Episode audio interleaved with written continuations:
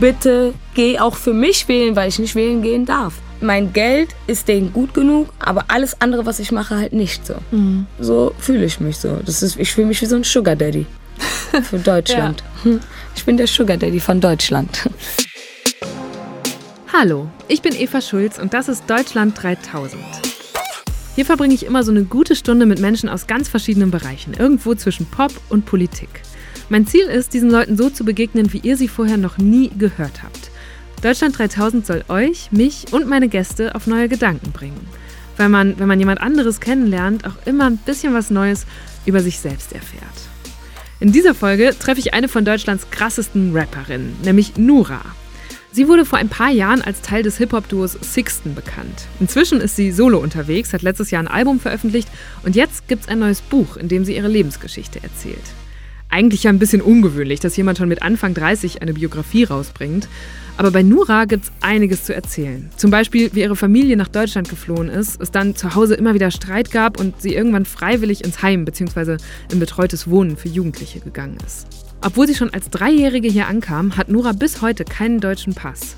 Das hält sie aber nicht davon ab, sich politisch zu engagieren und immer wieder Statements gegen Rassismus, Sexismus und Homo- und Transphobie zu setzen. Wir haben darüber gesprochen, wie sie sich eine Meinung zum politischen Geschehen in Deutschland bildet und warum sie findet, dass das Internet eigentlich erst ab 18 zugänglich sein sollte. Außerdem ging es um eine Fastbegegnung mit Jens Spahn, um Höflichkeit, um den Wert von Psychotherapie und ihren geheimen Plan B, der in ein paar Jahren in Kraft treten soll. Denn dann will Nura, sagt sie selbst, auf keinen Fall mehr rappend auf einer Bühne stehen. Ich finde das ja fast ein bisschen schade. Sie hat mich nämlich mit ihrer Energie, ihrer Wut und ihren witzigen Stories echt weggehauen. Ich hatte eine richtig gute Stunde und hoffe, das wird's für euch jetzt auch. Viel Spaß mit Nura. Okay, Nura, wo kommst du gerade her? Von zu Hause. Straight von zu Hause. Okay. Hattest du einen entspannten Vormittag oder wie, wie sieht dein Alltag gerade so aus? Sehr entspannt gewesen. Ganz entspannt. Ich habe aber nicht gefrühstückt. Ich äh, muss gleich auf jeden Fall erstmal einen Kaffee und ein Croissant. Aha. Um äh, 16 Uhr dann oder so. Ja, 16 Uhr. okay, dann lass doch mal entspannt mit Entweder-Oder-Fragen starten. Die habe ich nämlich okay. immer dabei. Okay. Schwarz oder weiß? Ähm, weiß. Gelbe oder grüne Paprika? Wie kommst du denn jetzt darauf? Mm. Ach Gott, äh, gelbe natürlich. Warum? Schrecklich. Ich habe vor zwei, drei Tagen diese Diskussion gehabt, ja. dass ähm, die grüne die unbeliebteste Paprika ist. Und ähm, äh, in so einem Burgerladen konnte man halt so Toppings drauf machen und es gab halt nur die grüne zum, mhm. zur Auswahl. Ich so, warum nehmen die die unbeliebteste? Warum? Warum nicht die billigste für die, ne? Ja, schrecklich. Ähm, aber nee, auf jeden Fall dann die gelbe. Aber Jede schmeckst Paprika du wirklich eher. den Unterschied? 100 Prozent. Okay. Ich habe ich hab vor Jahren auch mal einen Test gemacht mit Freunden, die alle geschmeckt haben, okay, die, die sind ja auch, die anderen sind ja auch reifer oder so, glaube ich. Ja. Und deswegen sind die dann süßer oder so. Ah. Mhm. Ich werde das mal recherchieren. Ähm, Fruit Loops oder Früchtemüsli? Früchtemüsli.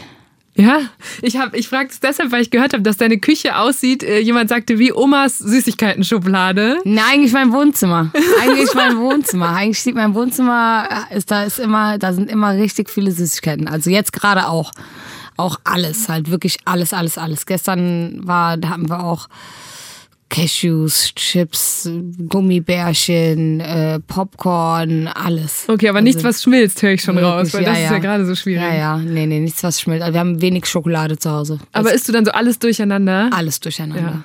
Alles durcheinander. Also was, was das angeht, ich bin nicht so voll Kind geblieben. Ich esse als Erwachsene sehr viele Süßigkeiten und ähm, viel mehr Süßes als jetzt irgendwie so Mahlzeiten am Tag, sage ich jetzt mal. Vielleicht eine Mahlzeit am Tag, so irgendwas Richtiges so und dazwischen immer Snacks und irgendwas, was man dazwischen essen kann. So. Ganz schlechte Ernährung. Nehmt euch kein Beispiel. Aber es ist nur phasenweise bei mir so. Dann gibt es auch Momente, wo ich mich dann auf einmal wieder hardcore gut ernähre. Aber so aus so einem Disziplinierungsmoment, dass du sagst, oh Nura, ich Nee, dass ich dann einfach merke, so ey, mir geht's voll schlecht. Ich habe einfach gerade zu viel, zu mhm. viel Zucker und sowas und zu viel ähm, ja, und dann, dann kann es sein, dass ich dann erstmal eine Zeit lang nur von Obst ernähre oder ja. Oder roter Paprika. Ja, oder rote Paprika am liebsten auch. ja. ähm, Alia oder Arabella Kiesbauer? Oh, ganz, ganz klar Alia. Und Glashaus oder Tic-Tac-Toe? Oh, ich würde sagen Glashaus. MTV oder Viva? Äh, MTV.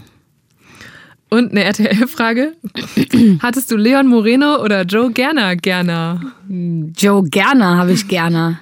100 Prozent. Also Ja. Leon, den habe ich mal sogar auf der Straße gesehen. Wirklich? Ja, da ähm, waren wir irgendwo mit der Schule und der äh, Leon ist dann da rumgelaufen und ich so, Leon, Leon. Dann sind wir dem hinterhergelaufen, wollten ein Foto mit dem und der hat dann Nein gesagt. Oh, krass.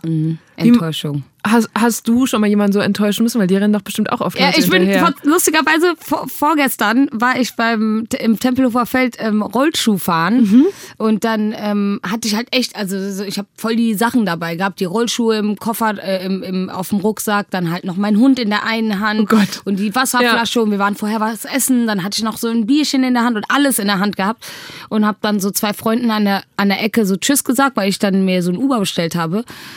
Und genau in dem Moment kommen so zwei Mädels und meinten so, hey Nura, so scheiße. Weil das Auto war halt da Ja. und es ist halt zweite Reihe geparkt und die machen dann immer da Stress so. Ja. Und ich so, ey, es tut mir voll leid, aber ich muss jetzt einsteigen. Und, so, ey. und dann haben die mir so gewunken in Auto rein und so. Und da musste ich ähm, dem äh, Mädel, was heißt ein Korb geben, aber es war so, ey, fuck, ich muss jetzt ins Auto einsteigen. Ich habe Sack und Pack dabei gerade, ist gerade ein schlechter Moment. Ähm, aber sonst mache ich übertrieben gerne Fotos, wenn die Leute auch korrekt sind. Also wenn das, wenn die jetzt höflich sind und kommen und sagen, ey cool, können wir ein Foto machen und so. Aber wenn so Leute heimlich mich fotografieren in der Bahn oder so, das feiere ich halt überhaupt gar nicht. Oder so dieses ähm, Anstarren und nichts sagen, einfach nur anstarren. Du weißt eigentlich schon so, ey, die starren mich des und deswegen an so. Aber trauen sich dann nicht zu sagen und starren einfach weiter. Das ist so. Sprichst du die dann an oder machst irgendwas? Oder Nee, ich winke. ist- ich winke ja. meistens einfach so, hey, na, Peace-Zeichen und so. so. Oder, oder manche, die so, die so neben mir herlaufen und dann sagen, das ist sie, das ist sie. Hey, hey. Und dann sagst du, ich habe sehr gute Ohren. Ich habe echt gute Ohren und ich höre jeden. Und ähm, ja, das ist etwas, was ich dann so mal immer so hinterherbrülle. Aber dieses, ich habe gute Ohren, das war nur so, das ist so joke-mäßig gemeint, Mhm. weil die sich halt nicht trauen, mich anzuquatschen, reden aber so laut, dass ich schon eigentlich höre Ja. und ich die anquatschen muss. Und Ja. deswegen finde ich es halt so witzig, dann zu sagen, ey Leute, ich habe gute Ohren, ne? Übrigens, ich habe gehört, was Ja. ihr da gerade gesagt habt und Ja. so. Ja, das ist schon ganz witzig. Aber jeder bekommt eigentlich ein Foto, wenn er korrekt ist und ähm, höflich. Lieber im Chor singen oder alleine? Ein Chor. Obwohl du alleine auf der Bühne stehst? Ja, aber Chor ist geil. Chor ist nice. Chor ist einfach eine Formation, die das, was zusammen einfach ein richtig geiles Bild ergibt. So und ähm, da kannst du alleine kannst du so viel Harmonien singen, wie du willst. Es hört sich nicht geil an, aber gemeinsam Harmonien singen und so ist schon schon sehr sehr geil auf jeden Fall.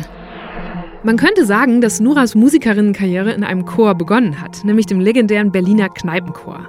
Der performt jetzt nicht so das klassische Chorrepertoire, sondern moderne Songs und arbeitet auch immer wieder mit anderen Künstlerinnen und Künstlern zusammen. Von Mia über Herbert Grönemeyer bis hin zu KIZ. Warum soll ich dir was wegnehmen, wenn wir alles teilen?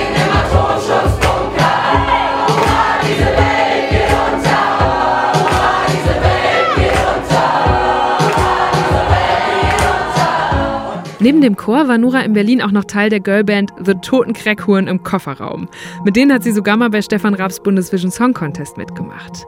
2016 gründete sie dann zusammen mit Juju das Rap-Duo Sixten und machte richtig Welle. Auf einmal waren da zwei weibliche Rapperinnen, die voll auf die Zwölf alles raushauten, was man in der Szene sonst nur von Männern kannte. Rapper wollen mir erklären, was Business ist. Doch verkaufen ihre Schwester für ein bisschen Klicks. Du rappst wie ein Player, doch du bist es nicht. Denn wenn du kommst und sie nicht, hat sie dich gefickt. Du denkst, ich bin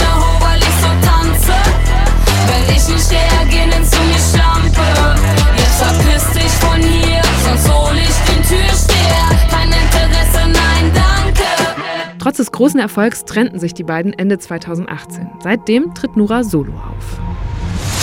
Machst du das im Moment noch oder passt nee, jetzt gerade habe ich jetzt ne? gar nichts. Ähm, Anfang des Jahres habe ich viel und dann war halt Corona und Ja, dann stimmt, stimmt. Da sind Chöre ja eh jetzt massiv Ja, eingeschränkt. wir hatten auch, glaube ich, sogar einen Auftritt, so kurz bevor Lockdown und so war, hatten wir einen Auftritt gehabt. Ähm, ja, und danach äh, eigentlich war erstmal gar nichts. Aber ich glaube, jetzt haben die Chorproben wieder angefangen für den Berliner Mhm. Wahrscheinlich in so riesigen Sälen. Ja, wir müssen mit- ja wahrscheinlich alle ja. Abstand halten und so. Ja, deswegen ähm, jetzt gerade bin ich nicht am Start, aber sonst bin ich wieder am Start. Lieber ein Jahr kein Instagram oder einen Monat kalt duschen? Auf gar keinen Fall ein Jahr kein Instagram. Also das würdest du eher Ja, wählen. 100 Pro. Ich werde niemals kalt duschen. Nie, nie, nie, nie, nie, nie, niemals. Auch wenn hier 30 Grad, 40 Grad Sonne ist. Ich werde nicht kalt duschen, auf gar keinen Fall. Ich gehe auch nicht in, in einen kalten See oder sonst was. Das ist alles nicht mein Ding. Winter dann auch nicht so. Auch gar nicht. Überhaupt gar nicht. Ich bin auch noch nicht Skifahren gewesen oder so. Ich glaube einfach, ich glaube, ich könnte sogar snowboarden. Sogar eigentlich, wenn, Mhm. Vor allem, wenn so du so gut im Rollschuh fahren bist, das ist dann wahrscheinlich nicht mehr so wenn es so ein weit bisschen weg. wie Skateboarden ist, Ja. dann, kann ich das auf jeden Fall. Aber nein, danke. Es ist mir zu kalt, wirklich. Schade. Ist eigentlich auch geil für ein Musikvideo mal. Ja, aber Oder? ich, ich, ich mache jetzt weiter mit äh, Rollschuhfahren und dann mache ich da mal irgendwie Okay. Musikvideo. Ja, das so. kann ich mir Deswegen üben ich vorstellen. und meine Girls ja auch gerade so viel. Apropos Girls, einen Abend feiern gehen, lieber mit Tussis oder Atzenweibern? Ja, dann natürlich. Also, das mache ich ja sonst auch immer eigentlich so. Aber no shame, ne? Ich liebe Tussi sein auch übertrieben. Also manchmal feiere ich das sehr, mir hohe Schuhe anzuziehen und so ein nettes Kleidchen. Ich war jetzt bei einer Freundin irgendwie in Basel zu Besuch und da ist es halt so gang und gäbe, dass sie alle sehr schick da rumlaufen und so. Ja, und das war, ich fühle mich halt verkleidet. Das ist dann ganz schön, wie dieses Cinderella-Ding, dass man Ja. so um 12 Uhr dann wieder äh, einen Kartoffelsack anhat. So. Aber so äh, finde ich eigentlich ganz nice, weil ich muss nicht immer das Beste aus mir rausholen. Ich weiß, dass ich manchmal gut aussehen kann, aber muss ich nicht. Ja, das ist entspannt, das finde ich gut. Was ist ähm, der größte Unterschied zwischen deinem Leben vor zehn Jahren und deinem Leben heute? dass ich komplett ruhiges Leben führe. Vor zehn Jahren hätte ich, glaube ich, kein Wochenende gechillt irgendwie, äh, hätte jetzt keinen Fernsehabend mit Popcorn gemacht, sondern eher so, ey, lass mal feiern gehen oder sonst was. Ähm, Stabilität, ich stehe äh, mit beiden Beinen im Leben. Ich bin mit meiner Familie extrem dicke. Das war vor zehn Jahren noch nicht so. Ähm, ja, ich bin einfach viel reifer geworden und äh, nicht mehr so nervig wie früher. Also Ey, aber das finde ich interessant, weil ich habe in deinem Buch gibt's äh, auch alte Fotos von dir und ich habe zum Beispiel das hier gesehen, das ist sogar von 2005.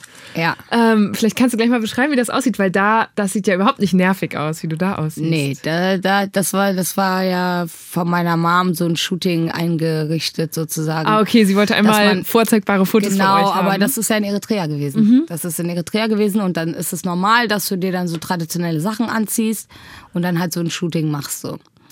So, und das, die werden dann immer schön an Weihnachten rausgehauen, so hier, wer will meine Frau, wer will meine Tochter heiraten, so Mhm. mäßig. nee, aber das, die werden dann halt, ne, an jede Familie dann so verschickt und so, ne.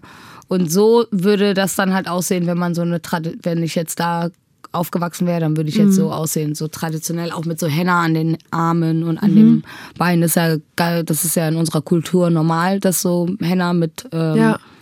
An den Armen und Beinen gemacht wird und mit so diesen Mustern und so. Und ähm, ja, bevor das alles hier in wurde, so spaßmäßig, haben die das kult- kulturell schon gemacht in Eritrea oder in Äthiopien und so. Ähm, und ja, ich feiere das halt. Das ist ein cooler Style, aber ich würde jetzt nicht so Samstagabends hier in Berlin tragen und so. Vielleicht irgendwann mal, irgendwann mal, wenn es wieder eine coole Awardshow gibt oder so, werde ich mich so traditionell eritreisch wieder Weil du hast ja auch auf dem Buch, das ist ja, glaube ich, auch traditionell eritreischer Kopfschmuck. Genau, ne? und das, äh, die, das Kleid sieht man, erkennt Ja. man da jetzt nicht so drauf, aber das ist auch so. Den Schmuck musste ich letztens wieder abgeben bei meiner Mutter. Ich habe das ganz lange herausgezögert, weil ich das eigentlich nochmal anziehen wollte. Mhm. Und sie war so, nein, ich will meinen Schmuck wieder. Du hast gesagt, nur ein Shooting. Und ich so, okay, hm, Ah, dann musst du dir das wieder geben. Aber vielleicht musst du einfach mal eigenen besorgen. Oder ja, ist das dann was, aber was man sowas, so... sowas kriegst du nur aus der Heimat. Ja. Sowas kriegst du nicht hier. hier. Ja. Das ist auch ganz andere Gold, was die da haben und so.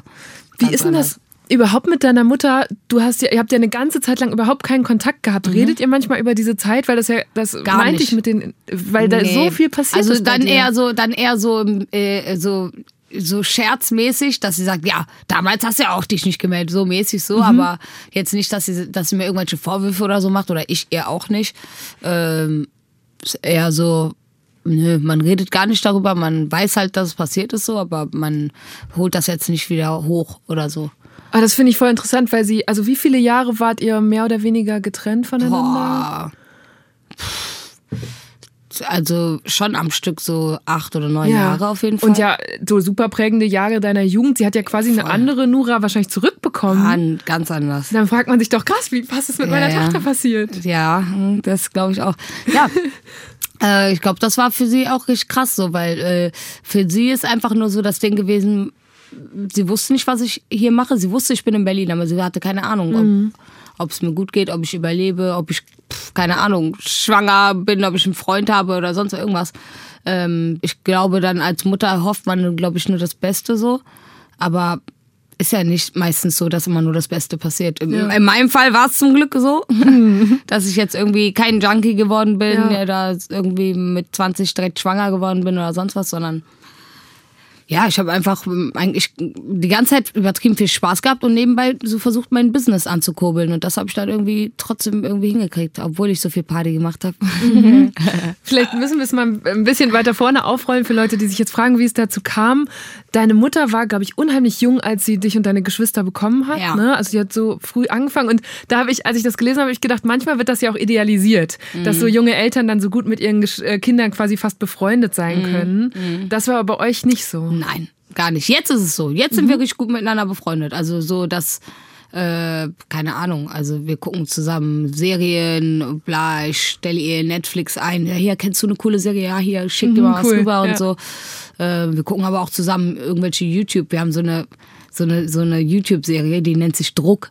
Ja, klar, von ja, Funk. Ja, Ja. genau, von Funk. Und die habe ich mit meiner Mama komplett durchgeguckt, einfach Nice, so. Ich ja. habe die irgendwann mal angefangen und meinte so, ey, ich muss mal eine Serie gucken. Guckst, guckst du mit? Und sie so, oh, cool. Und dann war halt ein Mädel mit Kopftuch und sie so, oh, das ist mein Lieblingsmädchen. Und dann hat sie mal weitergeguckt. Stark, So. Und das fand sie voll cool, weil sie war so, ich will jetzt nicht spoilern an alle Leute, die jetzt gerade Druck gucken und so, äh, aber meine Mama fand das voll cool, dass äh, die Amira, die, die, die das, ähm, das Mädel da spielt, dass es nicht so typisch ist, weil sie ist ja auch immer überall mit gewesen auf den Partys und so. Und sie meinte so, ey, das ist cool, dass so eine Seite auch mal gezeigt wird, dass man nicht nur so strenge äh, Muslime sieht, sondern auch so sieht, hey, sie trägt ein Kopftuch, sie geht trotzdem mit ihren Freunden abends in die Bar. Sie trinkt zwar nichts, aber sie ist trotzdem mit denen zusammen und so. Und das fand meine Mama voll cool. Fand die richtig, richtig gut. Und die meinte so, boah, die Amira, die representet uns richtig gut und so. Die war voll happy darüber. Richtig, richtig glücklich. Aber das finde ich voll interessant, weil du ja eher erzählst, dass sie eine relativ strenge Mutter war, in der du dich nicht so frei entfalten Ja, genau. konntest. Oder bei unter deren Genau. Ägide so, ne? Also es war schon ein anderer Haushalt, den sie geführt Ganz hat. anderer Haushalt. Aber das ist halt das Ding. Die hat sich auch in den letzten Jahren verändert. Und auch allgemein, glaube ich, auch ihr Umfeld ja genauso. So ihre Freundinnen tragen auch alle Kopftuch, haben auch äh, Kinder in meinem Alter oder jünger und sonst was. Und da, da ist man auch nicht mehr so krass streng. Oder allgemein so, das kannst du halt auch mit so Katholiken vergleichen und so, weißt du so. Es gibt auch Leute, deren Eltern sind hardcore katholisch, aber trotzdem, die werden jetzt nichts dagegen haben, wenn ihre Kinder jetzt nicht hardcore katholisch sind und ähm, so, so streng, ganz, ganz hardcore streng sind so, sondern ich glaube, da es äh, verändert sich irgendwie so um, um die Jahre. Ich meine, wir haben zwa- 2020 so, wenn man immer noch so hardcore ähm, straight seine Religion lebt. Also ich finde, man passt sich irgendwie der Zeit an, Ja. weißt du, so, das so kann verstehen, dass vor 20 Jahren Leute sich nicht geschieden haben und bla und sonst was. Aber jetzt ist es halt so, da hat der eine Typ hat von zwei Frauen drei Kinder, so weißt du, und äh, den Patchwork-Familie und bla, weißt du. Ich glaube auch so für die ältere Generation muss es bestimmt voll schwer gewesen Ja. sein. So, boah, die sind geschieden und äh, und was ist mit den Versprechen und sonst was. Gibt's ja in jeder Religion, sag ich Ja. mal, weißt Ja, du, da gibt's halt diese Einen krassen Wandel innerhalb von einem Menschenleben, krass, so, ne? Einen gesellschaftlichen. Wandel. Ja. deswegen und ähm, ja, ich glaube einfach, dass umso älter wir werden, dass jeder macht halt sein Ding daraus so mit seiner Religion. Ich interpretiere das auch ganz anders, als meine Mutter es tut so. Und ich glaube, so sollte es eigentlich auch sein, weil es ist eigentlich nur eine Sache zwischen dir und deinem Gott, was du woran du glaubst und so, weißt du, das müsste eigentlich nicht so ein Ding sein, was deine Mutter dir vorlebt. So, sondern es muss ja, du musst ja daran glauben, sonst ist alles Heuchlerei. So, sonst Ja. ist es nicht real und dann kannst du ach so viel falsche Gedanken haben, du kommst dann nicht in den Himmel oder sonst was. Weißt du, ich meine, das muss ja, Ja. von dir auskommen. So, da kann dir keine Mutter, kein Vater helfen, so was das angeht. So, ist nur dein dein Struggle, ob du in den Himmel kommst oder nicht. Du hast ja auch über sie geschrieben, hier, ich zitiere das mal so direkt, da steht im Buch, Mama wäre ein anderer Mensch, wenn sie in Deutschland geboren wäre. Sie hat sich hier nie so frei entfalten können. Das klingt ja, als hätte sich das dann vielleicht ein bisschen geändert in den letzten Jahren. Ja, auf jeden Fall. Sie hat so ein paar Hobbys und so, klar, auf jeden Fall. Aber ich glaube, wenn sie so die Chance gehabt hätte wie ich, hier groß zu werden, Schule zu machen und so, dann hätte sie safe Hobbys. Dann hätte sie weißt du, dann Ja. so jetzt kann sie immer noch alles nachholen und so, aber ich meine, ähm, mit äh, 53 ist es dann schwer, irgendwie was, irgendwas Neues zu lernen und so. Sie liebt halt Backen über alles. Also alles, was mit Küche und so zu tun hat, ist klar, wie jede Mom irgendwie. Aber ähm, Bist du auch so? Nein. Deswegen, ich, bin, aber- ich bin aber noch keine Mom, deswegen. okay. Meinst du, das kommt dann? noch? Das kommt noch. Sobald man äh, ein Kind gedroppt hat, kommt auf einmal die, die Muttergefühle und dann fängt man auf einmal an zu backen. Nee, aber ähm, also ich glaube einfach, sie hätte auf jeden Fall viel mehr Hobbys, wenn sie hier groß geworden wäre. Und ja, sie hätte, glaube ich, einfach mehr Zeit für sich gehabt.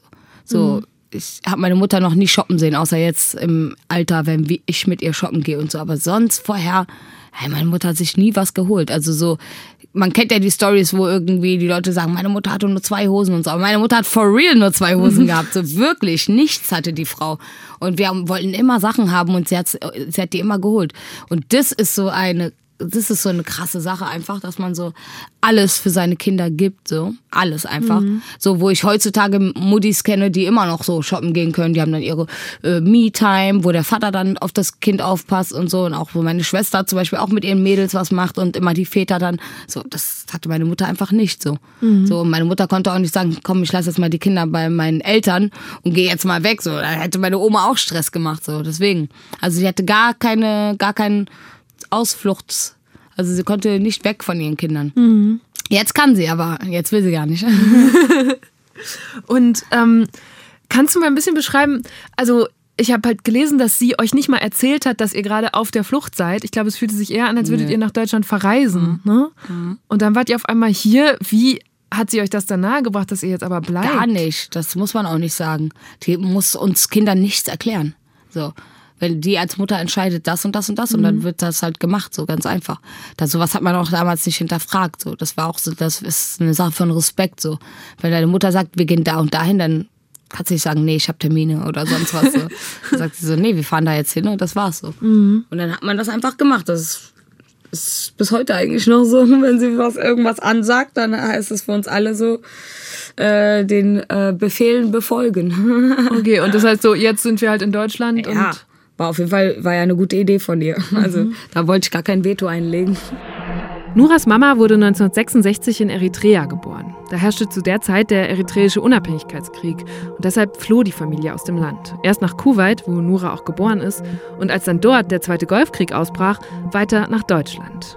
In ihrem Buch beschreibt sie, wie sich ihre Großeltern und ihre Mutter mit den vier Kindern in Wuppertal in NRW ein neues Leben einrichteten. Ihr Vater hingegen kam damit nicht klar und verließ die Familie, als Nura noch ein kleines Kind war. Aber ihr habt ja zum Beispiel auch mitbekommen, wie Freunde, Mitschüler einfach abgeschoben wurden, wahrscheinlich von heute auf morgen verschwunden sind. Wie war das denn? Ja, traurig auf jeden Fall. Man hat auf jeden Fall gehofft, dass man nicht die Nächsten sind und so. Und deswegen war es halt immer so, du siehst, irgendjemand wird abgeschoben. Oh Gott. Und dann kommt Mama am nächsten Tag und sagt, ihr müsst in der Schule richtig gut sein, damit uns das nicht passiert und so. So, und dann hast du erstmal, denkst du auch so, fuck, scheiße. Fuck, wenn ich jetzt nicht gut in der Schule bin, dann schieben die uns ab. Natürlich hat, hat das nichts mit der Schule zu tun gehabt, ob die uns abschieben. Aber trotzdem war es halt so ein Ding für meine Mutter, wenn wir in irgendwas hardcore erfolgreich sein können, dann ist das vielleicht eine gute Chance, dass wir hier bleiben können. So nur, nur der Gedanke. Diese zusätzliche Punkte, die man so einsammelt genau. in so einem Computerspiel genau. oder Sternchen, so. Sternchen Ja. beim Lehrer. Ja. Aber es ist ganz schön viel Druck. Ja, Als Kind vor allem. ja, aber ich glaube, so geht's ganz, ganz vielen Leuten, ganz, ganz vielen Kindern, die äh, Kinder von Geflüchteten sind. Alle. Kann ich hier die Hand dafür ins Feuer legen, dass alle Eltern ihren Kindern so einen Druck machen, weil die halt die, die Hoffnungsträger sind. Du kannst Deutsch, du kannst die Sprache, du bist hier zur Schule gegangen. Ich habe kein Leben, ich habe zwei Hosen, damit du hier zur Schule gehen kannst. So. Und damit du irgendwie für unsere Familie so den deutschen Pass irgendwie kriegst. Am besten musst du noch ein Anwalt oder ein Arzt werden, so, dann, weißt du? Ja. So. Und hattest du dann in deiner Jugend das Gefühl, das zu enttäuschen, diesen Anspruch? Ja, auf jeden Fall, weil man auch so, also ich habe fest dran geglaubt, ich bin auch in die Schule gegangen mit dem Ziel, so, ey, ich muss das jetzt machen, auch für Mama und so. Aber dann in der Schule angekommen war es halt voll schwer. Es war richtig, richtig schwer. Ich muss echt sagen, bis heute noch habe ich so Schwierigkeiten mit der deutschen Sprache. Weil es ist halt nicht meine Muttersprache. Ich habe die Sprache als dritte Sprache gelernt hier in meinem Leben so. Und äh, es ist auf jeden Fall anstrengend so. Ich weiß nicht, welche dritte Sprache kannst du? Keine. Also ja, okay. Ja, ich habe versucht, ein paar zu lernen und, und kann die nicht. Ja, und die also kann man- Zumindest nicht so, wie du also- jetzt Deutsch sprichst. Ich meine, du kriegst Preise für deine Texte. Ey, So. ich schreibe deutsche Texte. Ja, deswegen bin ich gerade Voll beeindruckt, dass du sagst, du hast immer noch Probleme damit. Voll. Ist manchmal einfach so Sprichwörter und so ver vertausche ich da so ein bisschen irgendwie die äh, Sätze und so, aber ich spreche auf jeden Fall gut Deutsch. So, so gut, dass man denken würde, ich wäre Deutsche. Weißt du, was ich meine? Was ich meine? Hey, da liegt ein Auge, ich verscheine. Weißt du, was ich meine? Was ich meine? Was ich meine? Was ich meine? Das ist auch lustig, weil ein Freund nämlich äh, das Buch gelesen hat und meinte, wie, du bist keine Deutsche.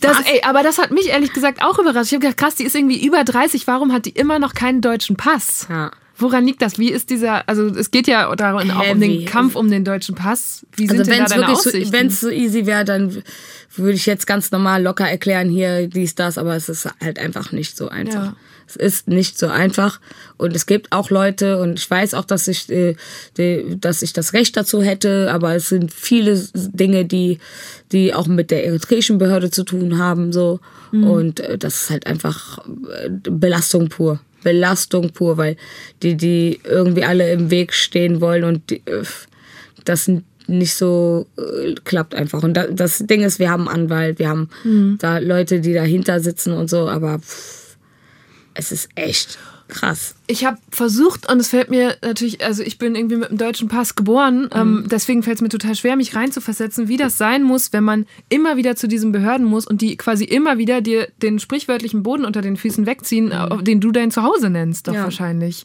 Also was, gerade als Kind oder Jugendlicher habe ich mich gefragt, was das mit deinem Selbstbewusstsein gemacht hat oder mit deiner Verwurzelung hier. Ja, stell dir mal vor, du wärst jetzt irgendwie mitten in einer Ausbildung, drei Jahre Ausbildung so, du musst alle zwei Jahre, aber nach zwei Jahren musst du nach der Ausbildung hin und äh, erstmal zeigen, was du so in der Ausbildung gemacht hast, wie viel du verdient hast, wo du gerade lebst, bla bla bla und wie deine Noten sind, vor allem in der Ausbildung, weil demnach, ne, würden die ja auch deinen Aufenthalt verlängern oder nicht. Und alles, die scannen ja dein ganzes Leben und dann checken die dich erstmal von oben bis unten ab, ob, ob du denn gut für das Land bist, sag ich mal. Ist ja so, die gucken, ob ich gut für das Land bin, ob ich dann noch hier reinpasse, ob ich dann noch diese ganzen Sachen, wo ich mir so denke, so, wow, du weißt gar nicht, also so, ich, also ich zahle den höchsten Steuersatz und mit meinen Steuern zahl, bezahle ich auch unter anderem Deutsche, die halt einfach auch vom, äh, vom Amt leben und nichts machen und sonst was. Aber mein Leben wird durchgescannt und deren Leben halt überhaupt gar nicht. So, weißt du, was ich meine? Das ist so ein bisschen so, okay, ich muss mich hier beweisen, da- dass ich hier was Gutes fürs Land tue. Und dann gibt's aber Leute, die einen Scheißdreck machen, auch aus Faulheit einfach nicht arbeiten wollen und so. Und äh, dann gibt's so eine Person wie meine Mutter, die noch nie blau gemacht hat, die niemals äh, äh, zu, zu spät oder sonst was zur Arbeit gehen würde. Und die muss dann so hasseln. Und die muss dann so ihr ganzes Leben äh, sich nackt machen und so. Das finde ich halt einfach unfair. Sorry. So, und das macht mich halt sauer, weil jetzt kann ich mal sagen, dass ich der Steuerzahler bin, so, weißt du? Und das schon lang genug, Alter. Ich zahle lang genug ganz viel Steuern, so. Dafür, dass ich irgendwie die Jahre mal vorher nicht gearbeitet habe, da habe ich genug nachgezahlt auf jeden Fall, was das jetzt angeht, so. Deswegen, ähm, ja, es nervt halt einfach. Es nervt übertrieben. Vor allem nervt es, weil ich halt Steuern zahle, so. Aber ist das Und nicht was? entscheiden kann, nicht mal wählen darf, Ja. gar nichts machen darf eigentlich. Die, für mein Geld bin ich gut genug so hier, aber alles andere wollen sie nicht von mir.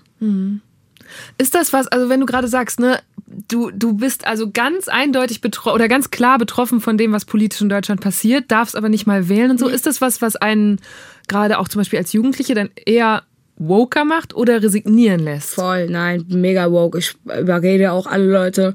Bin, glaube ich, als äh, gewählt werden durfte, bin ich mit einer Freundin mit dem Auto rumgefahren. Das war, glaube ich, auch noch zur Corona-Zeit. Und dann haben wir halt die ganzen Leute, hey, geht wählen, geht wählen. So, ich kann nicht wählen, du schon. Und das ist halt das Krasse, wo, wenn ich Leuten erkläre, äh, alle so, boah, du machst so viel Politik über dein Instagram und darfst aber im, im Ja. Endeffekt gar nicht wählen. Warum machst du das überhaupt? Ich so, ey, damit ihr mal einfach checkt, was für fucking Privilegien ihr habt. So, so du darfst wählen. Du- Mit, über mein Geld wird einfach entschieden, was gemacht wird. So, aber ich darf einen Scheiß entscheiden. So, dann kann ich ja wenigstens wohl die Leute irgendwie überreden oder beeinflussen und sagen, ey, mach das mal. Bitte geh auch für mich wählen, weil ich nicht wählen gehen darf. So. Und das haben voll viele gemacht. So. Voll viele haben mir auch geschrieben, dass sie es traurig finden, dass ich nicht wählen gehen darf, obwohl dann so. Und das ist halt so ein Ding. So, mein Geld ist denen gut genug, aber alles andere, was ich mache, halt nicht so. Da, so so fühle ich mich so. Das ist, ich fühle mich wie so ein Sugar Daddy für Deutschland. Ich bin der Sugar Daddy von Deutschland. Wie hast du es so mit den anderen, die sich gerade als Daddies bewerben? Ich habe von äh, Leuten in deinem Umfeld gehört, dass du dich schon jetzt sehr besch damit beschäftigst, wie so die Bundestagswahl anläuft, wer da so kandidiert. Nein, also jetzt, äh, ich äh, gucke da jetzt nicht äh, tagtäglich und so äh, nach, aber ähm, mich interessiert das halt einfach. Also ich äh, weiß, dass ich da nicht mit viel mitreden darf, sozusagen, aber im Freundeskreis oder wenn wir irgendwo zusammensitzen, klar, werden, äh, letztens ist äh, Jens Spahn an mir vorbeigelaufen Ja? mit seinen Securities in Mitte. Das Bist du dem auch hinterhergerannt, In der Nähe vom GZS Verlag. Ich wollte mit dem Foto machen. Ich Ja? wollte ich wollte einfach so, just for fun, so, ey, guck mal, so, es hat gar nicht damit zu tun, ob ich jetzt den e- extrem toll finde oder den als Politiker feier. Für mich ist einfach so, ey, cool, ist Jens Spahn, das ist ein deutscher Politiker, so, ey, warum nicht? Einfach hingehen, fragen, ob man ein Foto machen kann, so. Der weiß safe nicht, wer ich bin, so. Aber dann noch lustiger und dann poste ich das und schreibe so, äh, Feature kommt morgen. So. Ja. Aber er wollte nicht, MC? Spahn macht jetzt Musik. nee, aber weißt du, so, ähm, nur just for fun hätte ich jetzt ein Foto mit denen Ja. gemacht, so, aber ähm, ich glaube, äh, ich glaube, er ist so einer, der macht bestimmt keine Fotos mit den Leuten. Ist mir auch, ich, mir ist, ich habe noch nie Der ist eins auch gesehen. so, er hat auch so einen sch- schnellen Schritt gehabt, so, der war so schnell weg Auf einfach. Zack. Ja, der war so schnell weg und ich war so, hä, ist das Jens? Wie als wenn ich ihn kennen würde. Ich so, ist das der Jens? Und dann äh, waren wir, waren wir gerade beim, äh, neben dem äh, Verlag und haben halt was gegessen, Mittagspause, weil wir Promotermine hatten. Und ich so, ja, das ist der Jens. Ich so, nein, wie geil. Äh, da war ich so ein bisschen starstruck. Also jetzt nicht starstruck, aber fand's halt cool, weil sonst sieht man den halt immer nur im Fernsehen so Mhm. und das ist so, ja, wie wenn Leute reagieren würden, wenn sie mich sehen. So. Ja. Das ist ja auch so. Da machen die auch bestimmt Just for Fun Foto. Aber kannst Nicht du dir den als Kanzler vorstellen? Das wird ja auch immer wieder so spekuliert, ob der vielleicht noch kandidiert. Also ich muss ganz ehrlich sagen, ich mag Angie. Angie ist äh, eine coole Frau. Äh, ich, und das sage ich jetzt nicht nur, weil sie jetzt eine Frau ist, so, sondern sie hat auf jeden Fall coole Ansichten, sagen wir es mal so. Sie ist in der falschen Partei auf jeden Fall, aber sie hat coole Ansichten. Aber die kandidiert ja nicht nochmal, die wird ja nicht nochmal Nein, ich weiß, aber ich finde ich find einfach so, wie wäre es mit noch einer Frau so, das wäre ganz Mhm. cool. Stimmt, da haben wir gerade gar keine Aussichten, ne? Also doch, äh, ähm, Aminata Touré finde ich super. Mhm. Die kann von mir aus äh, Bundeskanzlerin werden, sofort. War auch schon hier im Podcast, aber ich glaube, da braucht noch ein paar Wahlperioden. Ich liebe sie, liebe sie. Ja, die, die, also die würde ich sofort wählen, wenn ich wählen gehen dürfte. Mhm. So, mh, ja. Wie, wie informierst du dich denn überhaupt? Was sind so deine Hauptquellen? Ich guck, ey, ich guck Tagesschau, Instagram, alles einfach. Ich guck mir ähm, äh, Y-Kollektiv, da Mhm. Y-Kollektiv zieh ich mir rein, dann Valulis mag ich auch sehr. Ähm, Datteltäter feiere ich sehr. Also Mhm. Geil, also du bist so, voll die, der Funk-Fan. Ja, voll. Also ich guck viel Funk auf jeden Fall. Ähm, Finde ich sehr, sehr nice. Äh, äh, die ähm, ähm, hier ähm, äh, Ariane Alter finde ich auch super. Ähm, ja, ich guck mir, ich guck mir viele Leute an. Ich guck mir aber auch so YouTuber und sowas an, ähm, die halt so über solche Sachen berichten und bla und finde ich cool. Rezo habe ich ganz nice gefeiert, seine Ja. Videos, die er rausgebracht hat. Ähm, ich mag alle, die die Leute auf jeden Fall so aufklären und die äh, von, von jeder Seite den Sachen sagen und die die nicht beeinflussen. So. Weil im Endeffekt kannst du dir die Sachen angucken und kannst dir danach deine Meinung Ja. bilden. Und äh, für manche Jugendliche sind ja so YouTube-Videos dann besser als Ja. irgendein Politiker, der dann da sitzt und labert. Weißt du, ich meine, so, das Ja. kann ich mir auch nicht reinziehen. So, das ist mega, mega, mega langweilig. Aber wenn da irgendwie so ein Balulis dann irgendwie so funny-mäßig oder Böhmermann halt so erklärt, wie, wie was da gerade aussieht und das machen die halt immer mit so Hardcore-Ironie und so, finde ich das schon ganz nice. Die verarschen die noch nebenbei und du, weißt du, du hast dann Informationen so, das ist schon ganz gut irgendwie. Ich finde total wichtig, was du gerade gesagt hast, so man, dass man sich ja reinziehen kann und dann sich daraus eine Meinung bilden kann. Du Genau. musst ja nicht eins zu eins übernehmen. Das ist so Genau. ein Vorwurf, den ich so ganz oft höre, so von wegen, wir würden die Leute indoktrinieren, nur weil Echt, wir ja? irgendwie eine Argumentation mal darlegen. Ja, aber das sind wahrscheinlich nur Rechte, die dann immer sagen so, ja, hier mit eurer linken Scheiße und so. Jedes Mal, Alter. Stimmt, es ist dann auch immer automatisch angeblich links, wo ich denke, ja, na ja, ja, ja, natürlich. also, ja, ihr seid dann so, ihr müsst dann sachlich äh, und ähm, ähm, äh, sachlich darüber berichten und nicht irgendwie auf einer Seite stehen und so. Und diese Kommentare, also so so eine Aussagen kommen meistens immer von irgendwelchen Rechten. Ja, ihr seid ja, jetzt ist total links und so. Sehe ich voll oft irgendwelche Kommentare beim Funk, dass da irgendwie. Aber ich finde es halt voll schwierig, weil wir haben sowohl konservative als auch progressivere Themen oder Standpunkte, die wir vertreten. Und es wird dann aber immer alles gleich abgetan. Da Mhm. Ja, denke ich also es manchmal, gibt Leute, immer irgendjemanden, dem es Ja. nicht gefällt. Deswegen. Das ist ja auch Teil des es ja Ganzen, gar ne? nicht, Das ist ja wichtig genau, eigentlich. du kannst es nicht irgendwie jedem recht machen. Guck dir mal Polen jetzt gerade Ja. an. äh, Das, der, der Duda ist mit wie viel Prozent Ja. äh, äh, gewählt worden? Ich glaube mit, mit 51 Prozent oder so, so Mhm. irgendwie sowas, so 55 Prozent. Und du musst dir vorstellen, die Hälfte von dem Land und das ist ja bei denen echt so. Alte Menschen haben Duda gewählt, Ja. jungen Menschen haben ihn nicht gewählt, so. Haben den anderen Dude, ich weiß nicht mehr, wie der heißt. Der andere Dude ist der liberale Warschauer Bürgermeister Rafal Djakowski. Und Nora hat recht, bei der Stichwahl im Juli gewann Amtsinhaber Andrzej Duda mit 51 Prozent. Sein Herausforderer Djakowski lag aber bei allen Altersgruppen bis 50 vorne. Je älter also die Wählerinnen und Wähler waren, desto eher gaben sie ihre Stimme dem national-konservativen Duda. Außerdem konnte man deutlich erkennen, dass der auf dem Land mehr Erfolg hatte, während die Mehrheit der Menschen in den Großstädten für den liberalen Djaskowski stimmten. Man kann also durchaus sagen, die Polen sind eine gespaltene Gesellschaft. da denke ich mir so, boah, krass, stell dir mal vor, das wäre hier so in Deutschland, dass die Hälfte des Volkes unzufrieden wäre. So. Das ist einfach Also würdest krass. du gar nicht sagen, dass es hier so ist, dass die Hälfte unzufrieden ist? Nee, ich würde gar nicht sagen, dass es die Hälfte ist. Ich würde einfach nur sagen, dass es sehr, sehr viele unwissende Menschen sind.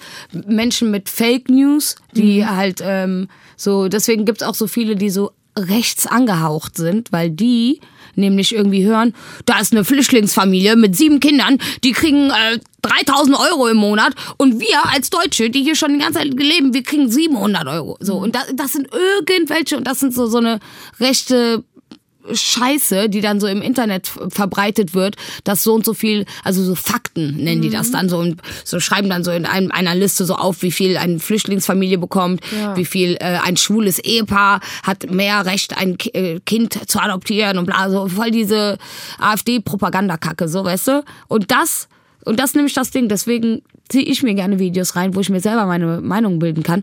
Aber diese Leute ziehen sich einfach irgendeinen Drei-Minuten-Bericht rein, nehmen eins zu eins, übernehmen die Meinung davon, ähm, sind, sind, stehen dann da bei der ähm, Aluhut-Demo hier in Berlin, weißt du, wo angeblich drei Millionen Menschen gewesen sind. So, okay, die 1,3 können, ja genau, die können nicht mal zählen, so blöde sind die. Und dann äh, stehen die da und dann mit Regenbogenfahne und Reichsflagge und so und, und checken halt überhaupt gar nicht, dass sie einfach nur, dass sie so dieses Auffangbecken von Idioten gerade sind. Das ist so ein Sieb und unten kommt halt, kommen halt die ganzen Rechten, die ganzen Hippies und äh, ähm, die Aluhutträger kommen dann da alle. Das ist ja das Verrückte, was sich da an Gruppen mischt auf einmal, ne? Die hängen geblieben, als wenn die gar nicht wüssten, wofür die da wären. Die checken gar nicht. Also da sind da die, die, die Homos mit der Pfanne und dann auf der anderen Seite die anderen. Also, hä, checkt ihr überhaupt, worum es geht so? Das ist voll. Da, da merkst du einfach, dass alle Fehlinformationen haben, dass alle einfach, ähm, einfach die wollen einfach dann auch nichts wissen. Weißt du, was ich meine? Du kannst denen ja erklären, was du willst. So ähm, äh, äh, Dunja äh, äh, Hayali, ja. Hayali ist ja dann da durchgelaufen, ne? Und dann war so Lügen, Presse, Ja, das ist Lüge. heftig. Die sind so, die sind so, die klatschen auch beim, das sind die, die dann so im Takt klatschen und dann einfach nichts Mhm. machen. Weißt du, was ich meine? So, und die, äh, so schon allein das Video, als ich mir das angeguckt habe, so, oh Gott, Alter. Das Video, von dem Nora spricht, war ein Livestream von Dunja Hayali, als die vor ein paar Wochen auf einer Demo in Berlin war, bei der mehrere tausend Menschen gegen die Corona-Maßnahmen protestierten. bis einer aus der eigenen Familie erkrankt und stirbt.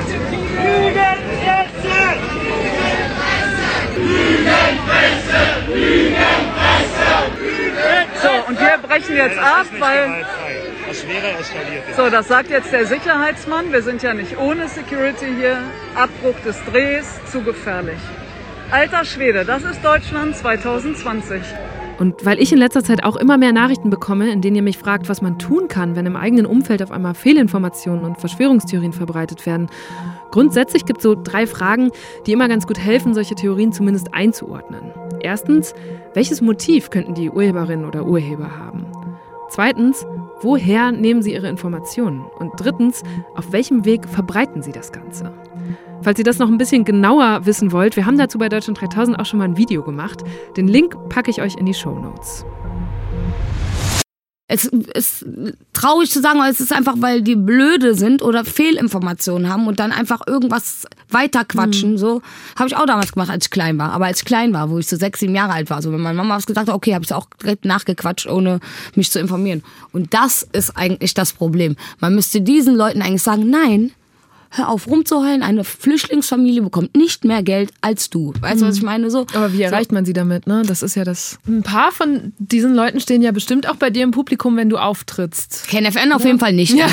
Der auf jeden Fall der. Und auch aber keine Leute mit Reichsflaggen. Nee, aber, aber Leute mit äh, Regenbogenfahren ja, stehen bei mir. Genau, mit der stehst du ja selber auf der Bühne. Ich fand zum Beispiel, selber, ja. ich habe jetzt bei der Vorbereitung nochmal den, den Splash-Auftritt gefunden, wo du auch mit Regenbogenzöpfen yes. und dann so mit diesen Vogue-Tänzerinnen und Tänzern aufgetreten bist. Mhm. Das fand ich mega nice, weil ich gedacht habe, was für eine schöne künstlerische Art, so ein politisches Statement zu setzen. Ja. Und ähm, das fand ich auch spannend im Buch zu lesen, dass das ja in der Szene jetzt gar nicht immer so gut ankommt. Oder dass du zum Beispiel mit Juju damals so Diskussionen drüber hattest, mhm. die, glaube ich, nicht so politisch sein wollte und so. Wie gehst du damit um mit Kollegen und Kolleginnen? Was sagen die?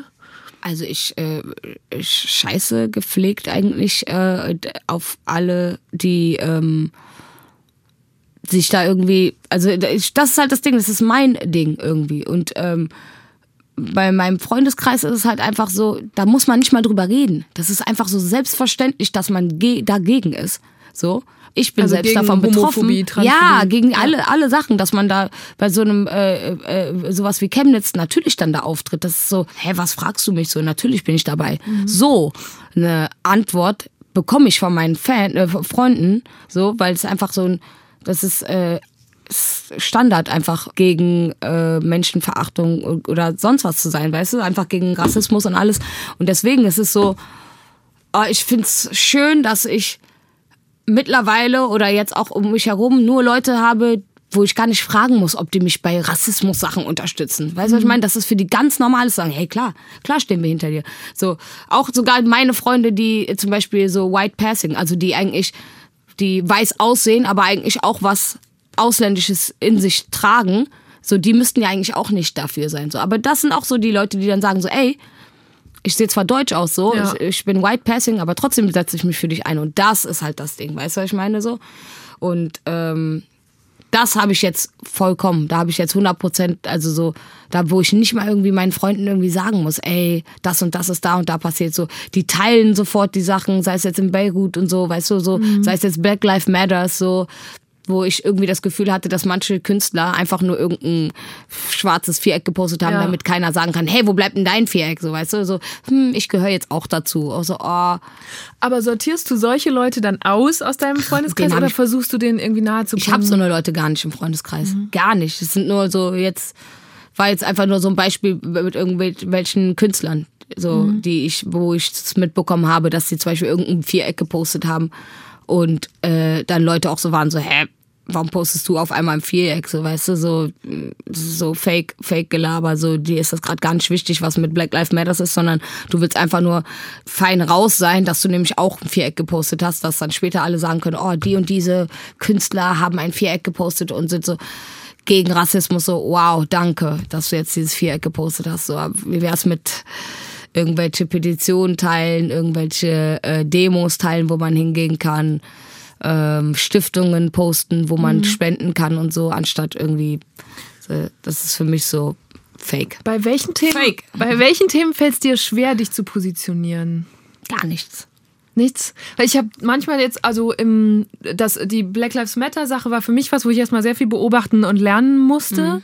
Ähm, und dann habe ich festgestellt, weil ich finde gerade auch, also sei es Homophobie oder sexistische Kackscheiße oder Rassismus, das sind Sachen, wo man so in der ersten Ebene ist man dafür oder dagegen. Ja, und das ist was, wo man sich sehr gut positionieren kann. Ja. Und dann ging es aber ja, dann gab es ganz viele so Subdiskussionen, wo ich auf einmal gedacht habe, okay, da gab es dann zum Beispiel so eine, eine Colorism-Debatte. Mhm. Ähm, da ging es, glaube ich, drum, ne, sind Menschen mit noch dunkleren Hauttönen benachteiligt gegenüber, was du sagst, 100 White Person Prozent, und so ja, weiter. 100 Prozent sind sie auch, 100 Prozent. Hier im deutschen Fernsehen siehst du keine Darkskin Woman oder das ist halt das Ding, was mich auch zum Beispiel nervt. So für das europäische Auge Mhm. ist das Mischlingskind. So und das das sagt man ja eigentlich auch nicht so. Aber dann ist es ja dann ist es cool, wenn die wenn die Person dann so meine Hautfarbe hat, aber auch Hauptsache nicht dunkler, weil das passt dann noch ins deutsche Fernsehen rein. Das ist dann Mhm. Krass, noch cool ja. und so. Dann könnte ich vielleicht noch die beste Freundin von der, von der Hauptdarstellerin spielen. So, um ein bisschen Würze in die Produktion zu Mhm. bringen. So, weißt du, so, das ist so, hä, wir sind nicht einfach nur irgendwelche Mitbringsel, so Nebenrollen, die dann so diese Klischee beste Freundin spielen und so, weißt du? So, und es kann auch nicht sein, dass es immer nur äh, bis zu dem Shade, bis zu dem äh, äh, Ton Leute genommen werden und dann dunkler dann nicht, weißt du? So, das ist so, das ja, das ist halt nervig einfach. Das ist nervig, vor allem wenn, weil ich, das ist eine krasse Sache, weil letztens wurde ich gefragt, ob ich denn Bock hätte, mein, mein Buch zu verfilmen. Mhm. Ich sag gerne, aber es gibt doch gar keine Schauspieler. Naja, oder es gibt sie wahrscheinlich auch, es gibt die sie denn, aber- nicht, ne? Aber Ja. wir kennen sie nicht. Warum? Weil äh, im ganzen deutschen Fernsehen ist, ist so, als wenn 1933 kein, keine einzige schwarze Person nicht in den Werbungen, also so, ob es jetzt eine Joghurt-Werbung ist oder sonst was, egal was, ist so selten siehst du irgendwelche schwarzen Asiaten, Türken, Araber, nichts. Oder oft dann nichts. in so Klischee-Rollen, ne? Oh, immer die Klischee-Rollen, immer. Irgendwelche Rocker sind dann irgendwelche Araber oder so, so. Weißt du, was ich meine? Das ist so, oh, Aber was machst du? Verfilmst du es jetzt? Kannst ja eine Schauspielerin Wenn ich, wenn ich, wenn ich, ja klar, also auf jeden Fall. Ich hätte, ich hätte mega Bock, mein, mein Buch zu verfilmen. Auf jeden Fall. Also ich, ähm, falls jemand zuhört, so kann er sich auf jeden Fall melden. Äh, Vor ich allem- habe da voll Bock drauf. Eigentlich bräuchtest du dann ja auch mehrere Schauspielerinnen, also allein Damit für die- deine Rolle, damit genau. wir auch die Jugend verfilmen Also ich würde können. nämlich auch auf jeden Fall mich selbst am Ende spielen, Ja. aber ich bräuchte eine junge Ja. Nura, die die Flucht und so. Dann bräuchte ich ein eine Kinder-Nura, ne? so eine, Ja. eine, eine etwas ältere und dann eine jugendliche Nura. Ja. Ja, das Ja, schon- geil, schon Bewerbungen nice. jetzt. Leute, bewerbt euch bei mir. Schreibt mir auf Instagram. Lass mal noch mal über genau die Phase im Film sprechen, diese Jugend, weil ich fand das total krass, dass du dann mit deiner Mama, vor eben hat man, wo, als du erzählt hast, hätte man denken können, okay, ihr habt euch alle krass bemüht, äh, wart in der Schule gut, musstet als Familie, dein Papa war ja auch dann nicht mehr im Bild, als ihr hier gelebt habt, musstet irgendwie krass zusammenhalten, vier Geschwister und deine Mama, damit das irgendwie läuft. Offenbar habt ihr euch aber so krass zerstritten, dass du dann irgendwann gesagt hast, nee, ich zieh aus. Und das war jetzt nicht mit 19, oder? Das war, da warst du noch viel jünger. Nee, ja, genau. Ja, ich bin ausgezogen, weil äh, ich einfach mir das nicht so zu Hause gefallen hat irgendwie. Diese ganzen Regeln, also jetzt nicht, dass ich keinen Bock auf Regeln allgemein hatte, sondern einfach so eine Regeln wie ich durfte nicht länger als mein Bruder raus, obwohl der jünger war und so und dann so ja, du bist ein Mädchen, du soll- darfst jetzt nicht mal mit den Jungs Fußball spielen, so, das hat mich alles genervt so. Ja, und dann habe ich so mit äh, 13, 14 habe ich dann gesagt so tschüss, ich hau jetzt rein einfach, ich habe keinen Bock mehr hier. Und bist du dann abgehauen auf die Straße? Ja, ich bin Du warst abgehauen. eine Punkerin auch, ne? Nee, ja, ich bin abgehauen, aber ich bin erstmal zu einer Freundin abgehauen. Der habe ich dann gesagt, dass ich von zu Hause abgehauen bin. Dann hat, fand sie das so toll, hat gesagt, komm, ich hau mit ab. Und ich so, nee, geht nicht, weil mein Plan war eigentlich bei dir zu schlafen. Ich wollte eigentlich bei ihr wohnen. Und dann wollte sie aber auch unbedingt abhauen, weil ich das anscheinend so toll erzählt habe. Ja, und dann sind wir beide von ihr zu Hause, haben ihre Sachen gepackt und sind dann einfach weiter. Nächsten Tag kam, also wurden wir dann tagsüber von der Polizei auf der Straße halt ähm, ne, erwischt. Dann haben die uns zum Jugendamt gebracht und dann saßen wir da beim Jugendamt und dann kam ihre Mutter, hat sie abgeholt, war mega glücklich und dann kam meine Mutter und dann ja, dann habe ich einfach entschieden, so habe ich gesagt, ich habe keine Lust mehr darauf, ich will nicht mehr äh, nach Hause gehen, das ist voll unfair dort. Ich muss dann dann zu Hause sein, ich bekomme kein Taschengeld, ich habe kein eigenes Zimmer, alles alles alles. Ja, und dann ging das eigentlich ganz schnell, ehrlich gesagt. Ja. Und dann bist du ins Heim gekommen, würde man so ein bisschen Genau. veraltet sagen. Das fand ich. Ja, im betreutes Wohnen. Genau, heute betreutes Wohnen, weil ich Mhm. finde, wenn ich an Heimkinder denke, dann denke ich fast an so 100 Jahre alte Geschichten, wo viele Kinder in einem Schlafsaal singen und es irgend so eine das böse denken auch Fräulein voll viele Leute, dass wir so 100 Kinder in so einem Ding Ja. waren und so. Nee. Aber das ist natürlich nicht mehr nee, so. wir waren Ne? höchstens 10 Kinder. Und wie habt ihr gewohnt? Es gab eine Kerngruppe, da, da kommst du als allererstes an. Da teilst du dir mit vier anderen Jugendlichen ein Bad, äh, aber jeder hat sein eigenes Zimmer. Und da musst du dich dann halt beweisen. Dann kannst montags und freitags wird, wird Zimmer immer aufgeräumt. Einmal in der Woche musst du für die Kerngruppe kochen. Dann kriegst du Geld und musst natürlich einen Bon wieder mitbringen und so. Was Ähm, hast du gekocht? Ach, wir haben immer Fertigsachen gemacht. Immer. Pommes. Also Heimlag, Heimzeit ist auch der, der Grund darum, warum ich nicht kochen kann, auf jeden Fall. Ähm, aber ich kann kochen, aber halt nur für mich selbst. Sorry, wenn das anderen Leuten dann nicht schmeckt. ja, und dann, ähm, wenn du das dann lang genug gemacht hast in der Kerngruppe äh, und immer auch dein Zimmer aufgeräumt hast und bla bla bla, dann kriegst du irgendwann mal ein Apartment. Dann hast du auch dein eigenes Bad, äh, dein eigenes Etat. Dann kriegst du nämlich 35 Euro die Woche und kannst dann halt einfach für dich selbst Sachen einkaufen und so. Ja, und dann nach dem Apartment ist halt die Stufe dann eigene Wohnung. Aber von der Kerngruppe bis zum Apartment dauert das noch ganz, ganz lange. Was würdet ihr schätzen, wie viele Kinder und junge Menschen bis 27 in Deutschland in Heimen oder solchen Einrichtungen für betreutes Wohnen leben? Ich habe es mal nachgeschaut. 2018 waren es mehr als 143.000. Zusätzlich waren über 90.000 Kinder und Jugendliche Vollzeit in Pflegefamilien untergebracht.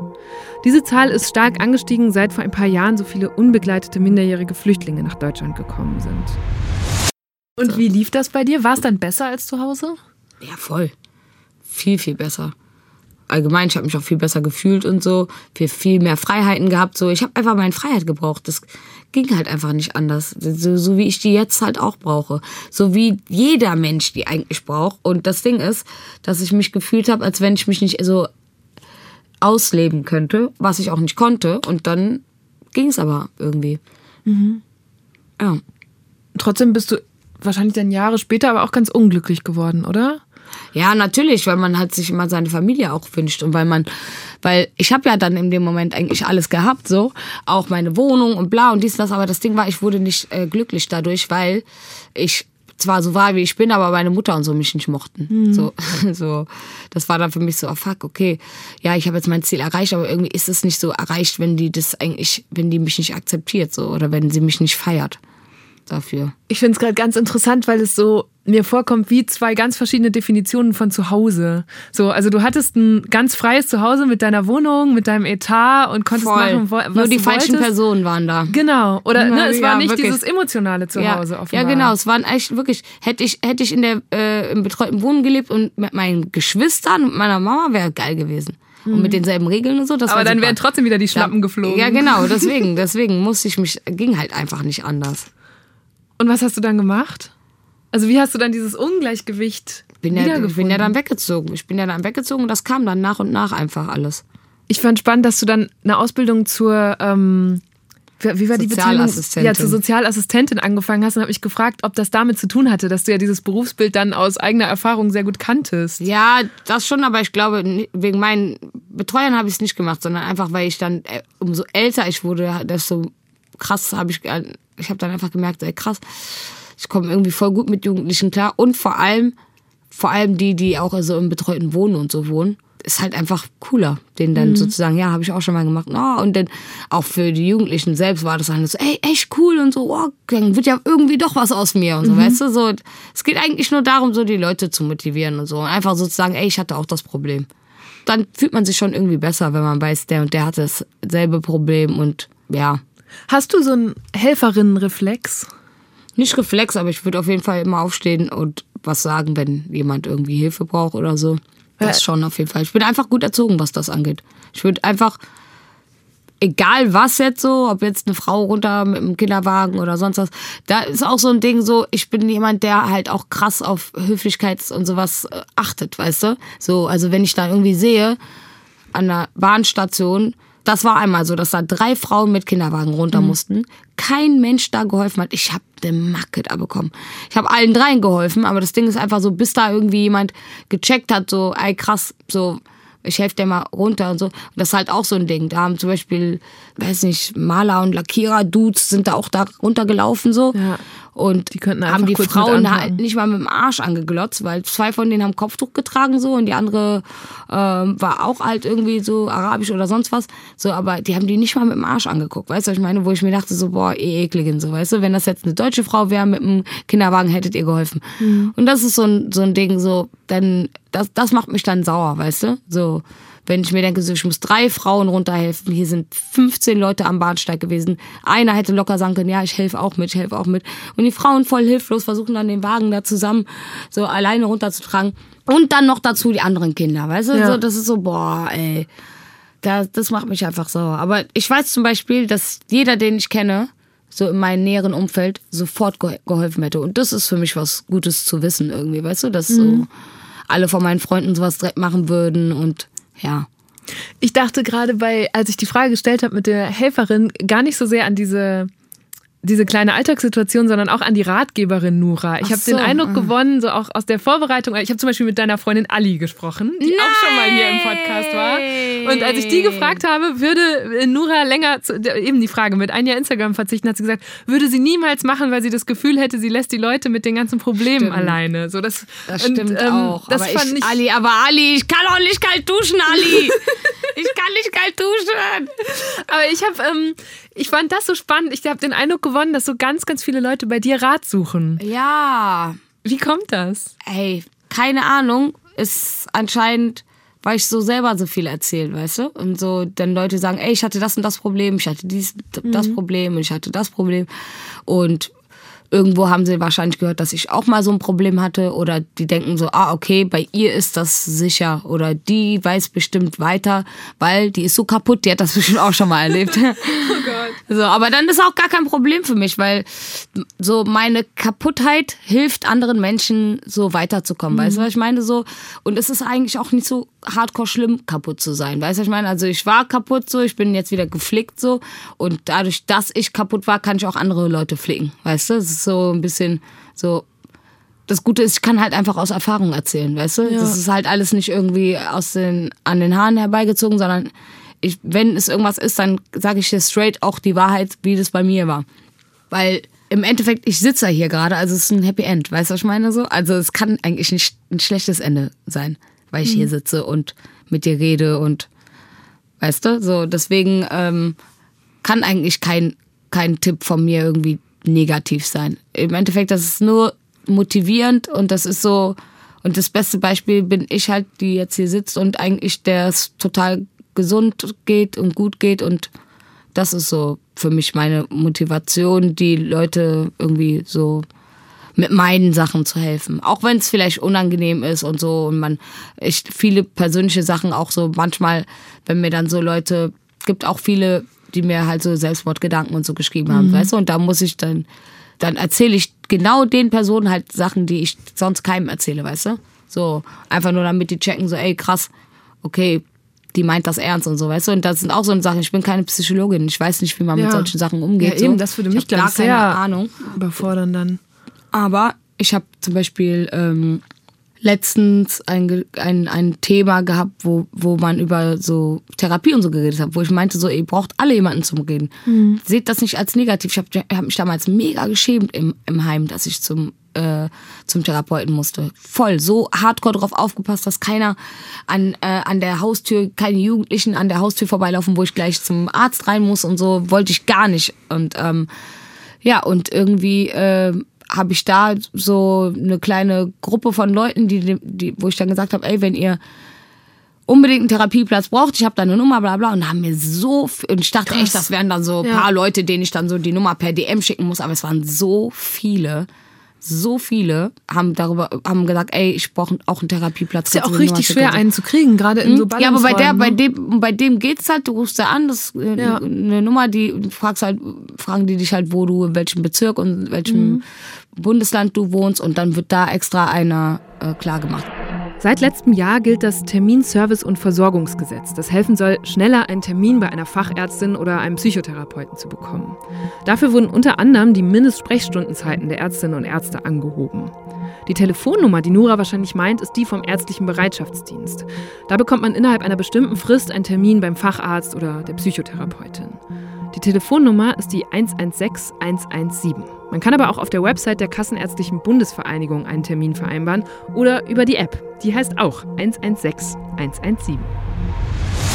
Das ist halt das Ding. Du kannst nicht zu Leuten sagen, ja, such dir Hilfe, wenn du Hilfe brauchst, so und dann, Dann gibt's gibt's aber keine. Hilfe. Ja. So. Das ist auch nicht cool. So. Dann So, und das kenne ich ja selber auch, wo ich dann einen neuen Therapieplatz gesucht habe und so, weil es mir dann wieder nicht so gut ging, ganz am Anfang die Zeit in Berlin.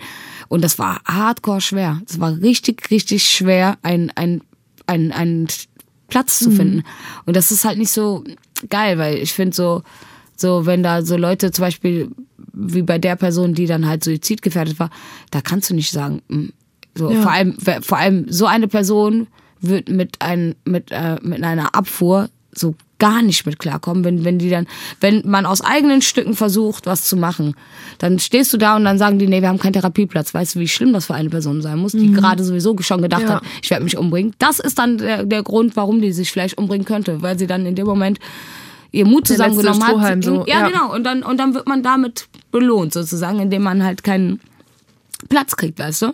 So, und keine Ahnung, man muss, ey, die Leute sind einfach viel zu, wie nennt man das, unempathisch? Mhm. Ja, Gibt Ja. das Wort Ja, unempathisch?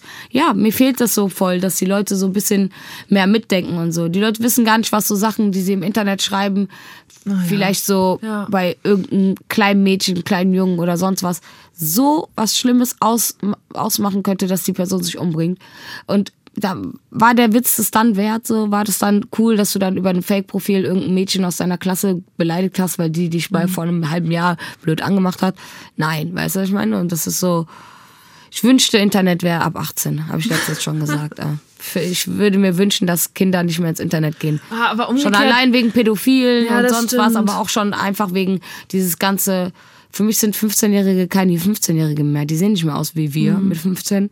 Die sehen aus wie aber 25. wenn ich überlege, ich habe mit 15 auf dem Land, ich war so ein bisschen so nerdy, ich habe dann so programmiert und so und es gab keine anderen Kids in meiner Schule, die sich so für alles, also zum Teil haben, haben die nicht diese Themen geteilt und die Leute habe ich dann halt im Internet gefunden. Also es hat schon auch, gerade wenn du auf dem Land oder wenn du zum Beispiel, keine Ahnung, auf dem Land aufwächst und merkst, hm, vielleicht bin ich schwul oder lesbisch Ja, oder irgendwas genau. dazwischen, dann ist halt mega, dass es das Internet gibt, wo du andere Leute schon, findest. schon. ne? Aber wenn ich so sehe, dass es so eine komischen Apps wie Telonym und so Ja, gibt, ja, wo du dann stimmt. einfach so ein, so Leute schreiben dir anonym auf deine Seite, was, also Ja. so auch Bele nur Beleidigung. Dieses. Telonym ist nur für Beleidigung da. Das habe ich auch mal in meinem Podcast mal gehabt. Wo ich, wo ich gesagt habe, ey, bitte Leute, ladet euch nicht diese Scheiße runter, so, lasst euch nicht von irgendwelchen Leuten zulabern. Und für mich ist einfach immer noch ganz, ganz schlimm, es gibt viele junge Mädchen auf Instagram, viele junge Jungs und ah, voll viele Pädophile und das ist einfach ganz, ganz schlimm. So, ja. Naja, dann lesen die jetzt halt dein Buch. Ja. Das fand ich auch geil. Du hast irgendwo hast du gepostet, dass ganz viele Leute dir schreiben, das wird das erste Buch, das ich mir kaufe. Ja, und auch das erste Buch, das sie zu Ende lesen. Ja. Auch so nach zwei Tagen haben die meisten das Ja. durchgelesen. So. Ja. War ich echt mega stolz auf meine ganzen Kinder. Was wäre denn eigentlich dann das zweite Buch, das du ihnen empfehlen würdest? Was ist noch so ein Buch, das dir viel bedeutet? Oder? Äh, Eure Heimat, mein Albtraum von Hengame, würde ich sagen. Dann, ähm, Das ist so ein Sammelband ne, über Rassismuserfahrungen in ja, Deutschland. und ähm, dann ähm, Exit Racism von Tupoka. Dann Alice Hasta, würde ich auch empfehlen. Dann äh, Toya, äh, Toya Girl, mein Girl, hat er auch ein Buch geschrieben. Auch sehr nice. Dann äh, die Schwester Ewald, kann Ja. ich auch empfehlen, auf jeden Fall. Ähm, ja, ja, was, ja, dann hat man das noch? Regal auch schon erstmal wieder voll. Ja, auf jeden Fall. Die, diese Bücher braucht man auf jeden Fall. Ja. Und wie ist das? Gehst du eigentlich, liest du auch aus dem Buch? Also vor? Gehst Ja, du ich hatte, das war ja eigentlich so? geplant alles wegen Corona. Weil ich ging habe das mich ja gefragt, nicht. ob du Bock hast, eine Stelle zu lesen. Oh nein! Oh nein! Nein! Aber kommt drauf an, welche. Ja, guck, also ich dachte, über die können wir vielleicht reden. Du kannst ja mal kurz lesen und äh, dir das äh, ausdenken. Okay. Oh nein, oh Gott, bitte nicht diesen Part. Interessant. Das hätte ich jetzt nicht gedacht, dass sie das nicht lesen will. An der Stelle auf Seite 181 beschreibt Nora, dass sie sich oft mehr Inhalt in den Texten von anderen Rapperinnen und Rappern wünschen würde. Zitat: Wenn Rapper neu ins Game kommen, haben sie meistens noch ein ganz anderes Mindset. Die meisten haben nichts, außer etwas zu sagen. Sie haben eine Meinung, eine Haltung und eine Botschaft. Aber dann kommt der Erfolg und mit dem meistens auch das Geld und plötzlich ändert sich die Musik. Zitat Ende. Darüber hätte ich wirklich gerne mit ihr gesprochen. Und eigentlich scheint es ja bisher kein Thema zu geben, zu dem sie nichts sagen kann oder will. Aber ich kann mir auch vorstellen, dass es wahrscheinlich noch total ungewohnt für Nura ist, plötzlich vorzulesen, statt zu rappen. Nee, bitte, bitte nicht. Willst du einen anderen nee. lesen? Gibt es einen anderen, der dir wichtig ist? Nein, nein, das Ding ist, dass ich gerade Hörbuchdings und so hinter mir habe. Ah, krass, Es war du hast es selber eingelesen. Ja, es war mega, mega anstrengend. Es Warum? War sehr, weil ich halt nicht die Sprecherin bin. Ich Mhm. bin nicht eine gelernte Sprecherin, die dann halt so Sachen betont und bla und sonst was. Und äh, guck mal, ich habe das Buch schon tausendmal gelesen und dadurch, wenn du selber vorliest, für dich, ne? Ja. Also so, Klar, ich verschlucke ja auch voll viele Ja. Wörter. Also ich lese sowieso nicht vor. Ich lese ja in meinem Kopf so. Und dann der erste Tag, wo ich dann vorlesen musste, oh mein Gott, es war Katastrophe. Oh mein Gott, es war so Katastrophe, weil ich einfach so Sachen runtergerattert habe. Und ähm, Roy, also mit dem ich das zusammen aufgenommen habe, also ähm, also Nura, du erzählst da gerade was über die Flucht, also solltest du schon mit ein bisschen. ähm, und ich so, ja, und dann sind wir da geflocht, äh, und dann da und dann da und dann ist Eritrea, Äthiopien. Also es war sehr, sehr anstrengend. Es war sehr, sehr, sehr anstrengend. Und ich wollte ja auch unbedingt, dass es so ist, wie als wenn ich irgendwie dir das gerade erzähle Ja, und ich in der Küche stehe. Ja. Deswegen da durfte, also es sollte wie gesprochen einfach sein. Es sollte gut gesprochen sein. Deswegen musste ich da echt, echt, echt hart und lange da dran sitzen, um halt einfach eine, auch so, auch wie die Stimmung ist, musste ich ja auch erstmal. Dich immer so rein. Wie so ein Schauspiel eigentlich. Genau, ne? und auch ich, äh, jetzt konnte ich aber auch durch das Hörbuch konnte ich auch mal klarstellen, wie ich manche Sachen meine, Mhm. weil da waren auch so Sachen so, wo ich so sage, mein Bruder war der Teufel und so. Das meine ich gar nicht im Böse, sondern Ja. so, boah, mein Bruder war der Teufel. Ja, so, ja, genau, so. cool, Und ja. so konnte ich das, so, so eine Sache konnte ich dann mal klarstellen, so Aber wie ich die aussprechen würde. Da, manche Sachen, die ich die von meiner Seite witzig waren, wo ich halt echt beim Hörbuch auch ganz, ganz lange gebraucht habe, um so lustige Sachen zu sagen. Ähm, ja, also es war einfach schön, mal die lustigen Sachen lustig aufsprechen zu können und alles andere, was halt so traurig war, war halt echt, da musste ich schon Emotionen und so, die Parts mit meinem Opa und so, das war schon äh, natürlich dann schwer, sowas dann zu sprechen und man hört dann auch so ein Kloß in meinem Hals so. Also das, deswegen, das war harte Arbeit auf jeden Fall, das Hörbuch. Aber es klingt ja auch sehr lehrreich. Ich frage mich gerade, glaubst du, du kannst etwas von dem, was du dann als Sprecherin neu gelernt hast, wird das irgendwie in deine Musik einfließen zum Beispiel? Also, also ich muss sagen, bei Musik ähm, habe ich ja schon immer Sachen so betont und dies und das. Es ist aber eine ganz an, also es ist so ganz anders. Du musst halt echt so von drei, vier Sätzen, wo es halt so hardcore happy ist, dann auf einmal zack, zack, zack wird es halt traurig und das ist schon, ich habe ja auch beim Lesen dann einfach gemerkt, dass ich dann auch traurig geworden bin und so. Ja, und das haben wir einfach versucht festzuhalten. So, es sollte ja halt auch wirklich so sein, wie als wenn ich dir das, meine Geschichte gerade so erzähle. So. Aber ich glaube, das Hörbuch wird, wird Leute echt, ähm, ja. Ey, das wird sehr witzig. Das wird sehr witzig. Wir haben da echt ein paar lustige Sachen draus Ja? gemacht. Ja, wirklich. Und es gibt einen Outtake auf jeden Fall auch zu dem Hörbuch. Geil. Äh, weil es war so witzig. Also ich will nicht zu viel verraten, aber ja. Ich, die Frage ist ja auch, ob es dann irgendwann einen zweiten Teil geben muss, weil es ja auch nicht normal Ah ja, ist, dass stimmt. jemand mit so Anfang 30 eine Biografie schreibt. Stimmt, dann mit 60, oder? Ja, und das, das habe ich mich nämlich gefragt, als ich dann das Buch fertig gelesen habe, habe ich mich gefragt, ob du wohl noch in 20, 30 Jahren immer noch in der Öffentlichkeit stehen wirst oder ob irgendwann eine Phase kommt, wo du sagst, nee, jetzt habe ich genug. Ja, doch, das wird auf jeden. Fall kommen. Meinst du? Ja, 100 Prozent. Also es äh, will jetzt nicht äh, zu- zu viel spoilern, aber ich glaube schon, dass ich da in ein paar Jahren nicht mehr so viel Lust habe, in der Öffentlichkeit zu stehen. Also und dann? ja, dann geht, geht für mich das Leben woanders weiter. Aber es ist äh, also so wie mit auf Bühnen überall rumhüpfen und so, das werde ich vielleicht ein paar Jahre noch machen, so, aber ähm, so, ich glaube, ich habe da andere, andere Sachen, die ich viel lieber nebenbei noch machen würde. Oder vielleicht noch, also ich mache die Sachen nebenbei, aber ich glaube, äh, auf Bühnen rumhüpfen in fünf Jahren wird werde ich, glaube ich, nicht mehr machen. Mal gucken, wer weiß. Hast du so einen geheimen Plan B? Ich habe einen Plan B. Erzähl. Den mache ich auch gerade schon, aber will nicht zu viel verraten. Also ich habe einen Plan B, vielleicht da wird man mich nicht mehr auf der Bühne sehen, aber Mhm. woanders halt. Aber also ich würde mitbekommen, was es Ja, dann 100 pro. ist. Okay, also die natürlich. öffentliche Nura verschwindet nicht, aber sie macht ja, andere Sachen. Ja, die macht andere Sachen, aber auf der Bühne mit äh, 41 äh, ist dann auch wieder genug, ne? Okay. Muss nicht sein. Ich habe zum Abschied noch was, weil ich habe in einem alten Interview, das ist glaube ich zwei Jahre her oder so, das war kurz vor Weihnachten, hast du gesagt, du wünschst dir zu Weihnachten Socken. Warum Ja. hast du dir Socken gewünscht? Ich kriege jedes Jahr Socken geschenkt. Ja. Auch auf der Bühne und so kriege ich von Fans Socken geschenkt und so. Warum? Verlierst du die immer oder brauchst Ja, du ich einfach so verliere viele? die. Erstens, zweitens äh, mache ich ja immer bei, bei dem Konzert immer einen Stage Dive. Mhm. Und dann habe ich angefangen, dann irgendwie vor längerer Zeit mal, weil mir die Schuhe geklaut werden sollten, dann habe ich angefangen, die Schuhe auszuziehen. Und dann ist mir aufgefallen, dass die Leute auch meine Socken klauen, wenn ich die nicht Was? ausziehe. Und dann habe ich halt immer, dann schmeiße ich auch die Socken halt einfach irgendwo hin. Die ziehen dir die Socken? Ja, die ziehen mir alles aus. Meine Güte. Die ziehen mir alles aus irgendwie. Ich weiß nicht warum. Okay, Ähm. aber dann hoffe ich, sie ziehen dir diese hier nicht aus. Nein, du hast mir Socken Ja, gesagt. gut. Nein, wie geil. Das sind Socken von uns. Ich hoffe, du trägst sie mal auf der Bühne, aber lass sie dir nicht klauen. Ey, Es gibt du nicht weißt, so viele ey, davon. Ja, ey. Dann, dann werde ich die gar nicht mitnehmen, mitnehmen auf, auf irgendein Festival oder so. Der Funk. Ja, Geil. stimmt, jetzt, genau. Funksocken hast du dann auch. Geil. Ich habe jetzt alles erreicht in meinem Leben. Das ist schön. Ich habe auch alles erreicht. Ich bin fertig. durch, Nora, aber Ey, ich danke geil. dir. Das war eine Ja, sehr gute dir. Stunde. War lustig, ja. Danke. Ich habe einfach Socken hier.